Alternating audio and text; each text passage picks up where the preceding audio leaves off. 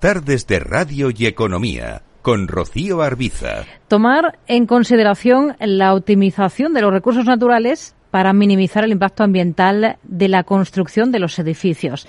El resultado de esto es la arquitectura sostenible, que poco a poco se va abriendo camino y de la que queremos hablar esta tarde en este espacio de sostenibilidad del programa. Nos acompaña para ello Sergio Vidal, consejero delegado de Goya Real Estate. ¿Qué tal, Sergio? Muy buenas tardes. Muy buenas tardes, encantado de estar aquí con, vosotros. ¿eh? Bueno, hace, hace poco que un proyecto de la compañía, en concreto el edificio del Fin Tower, ha conseguido el premio Macael a la sostenibilidad y nos ha parecido interesante conocer de primera mano cómo se ha fraguado este proyecto y a partir de ello hablar de, de arquitectura sostenible. Es un edificio residencial, ¿no? ¿Qué particularidades hacen de este edificio en concreto un edificio sostenible? Así es.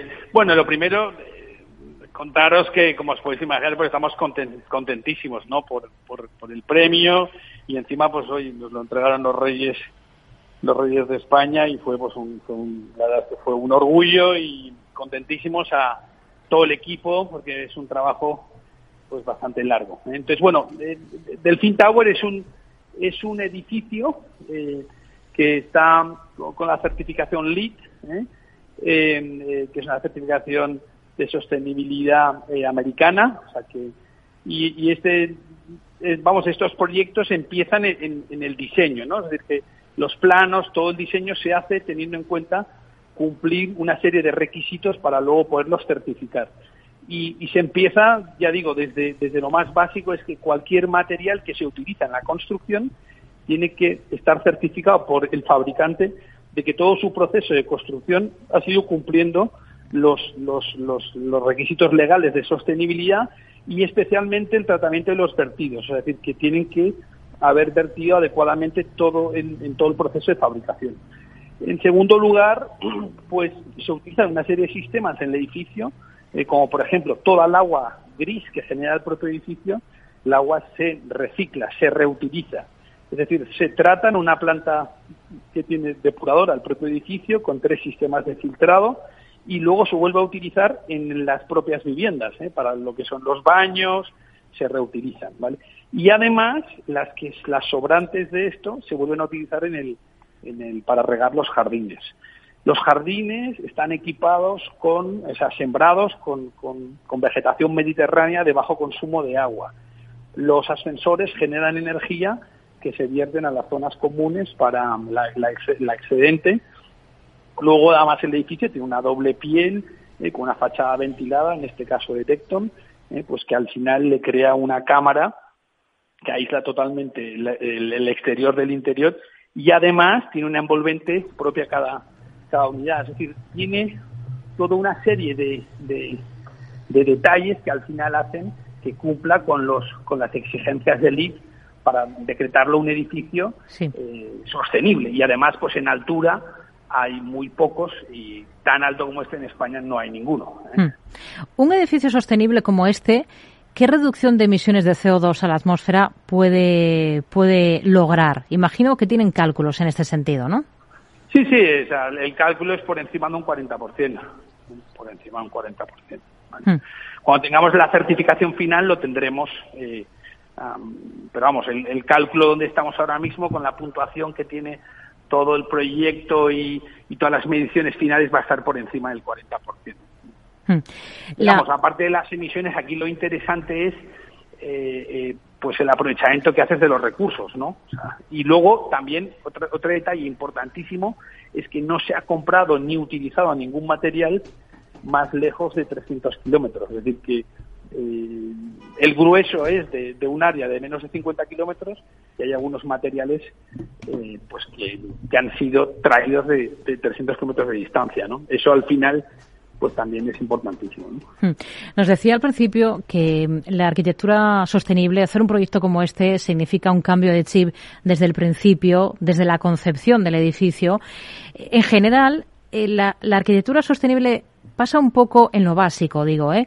Por volver un poco al, pasado y trabajar con eh, lógica eh, y cosas que son de sentido común, porque uno puede bucear un poquito en el pasado, se para a observar en lugares que no están masificados, por ejemplo en pueblos, y descubre casas pues bien orientadas para, para, aprovechar la luz solar, descubre paredes anchas que conservan el calor en invierno y el fresco en verano. Es cuestión de volver a aplicar también un poco la arquitectura, la lógica de toda la vida, de empezar por ahí. Bueno, totalmente. O sea, ese es el punto de partida, porque al final un edificio, una casa mal orientada, pues va a estar mal climatizada toda la vida, ¿no? O sea, eso, eso es así. Yo soy hijo de agricultores, ¿eh? Y, de un pueblecito muy pequeño. Y bueno, pues nosotros desde pequeñitos siempre eh, la esencia era aprovechar los recursos que tienes, ¿no? Y aquí tienes que hacer esto, tienes que aprovechar la orientación, el máximo soleamiento, la ventilación, o sea, este es el punto de partida. Pero es que luego, además, lo interesante de esto es que es verdad que construir un edificio sostenible es mucho más caro. Lo es, es verdad. Pero hoy por hoy yo os puedo asegurar que los clientes lo agradecen. Nosotros hemos tenido un incremento de coste por encima del 20% ¿eh? de un edificio de estas características, que es, que es un importe considerable, pero puedo garantizaros, porque prácticamente quedan tres viviendas por vender de 44, que hemos vendido por encima de un 25% eh, del precio de tarifa en el mercado. Es decir, que el cliente ya valora esto y lo paga. Y además, eso lo más importante, es que genera un ahorro brutal, un ahorro brutal en lo que es el funcionamiento de la casa. Estos, estos apartamentos son apartamentos que prácticamente tienen tal, tal aislamiento que no van a usar calefacción en, en, en, invierno y prácticamente en muy pocas ocasiones van a poder utilizar, eh, van a necesitar utilizar el aire acondicionado. Y es rentable, es muy rentable, es muy rentable para el que lo hace, ¿eh? Eh, y es muy rentable para luego el que lo va a usar y disfrutar. Hmm.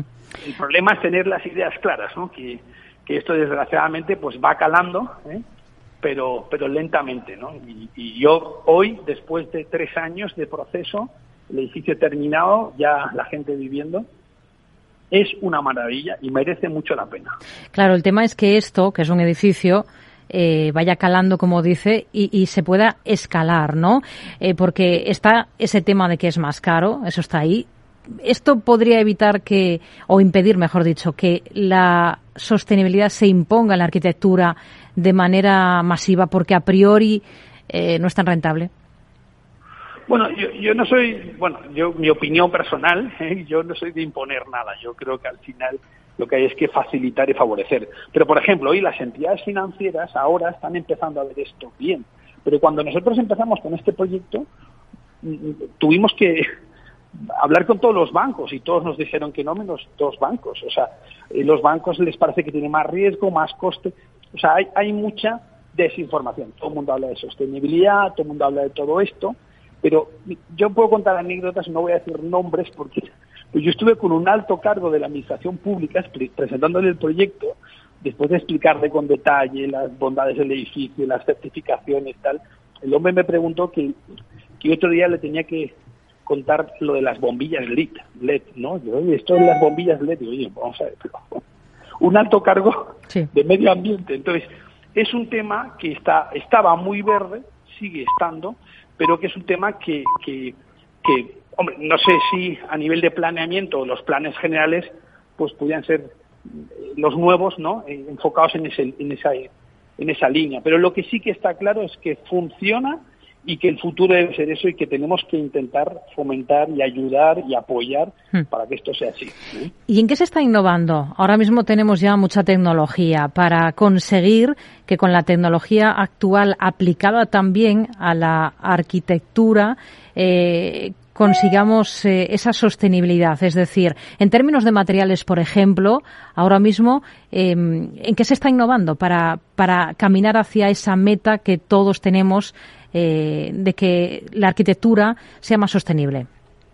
No, no, la innovación es absoluta, porque hoy en día tienes, tienes sistemas que no son muy, muy, en, del Tower tenemos varios, varios de ellos aplicados.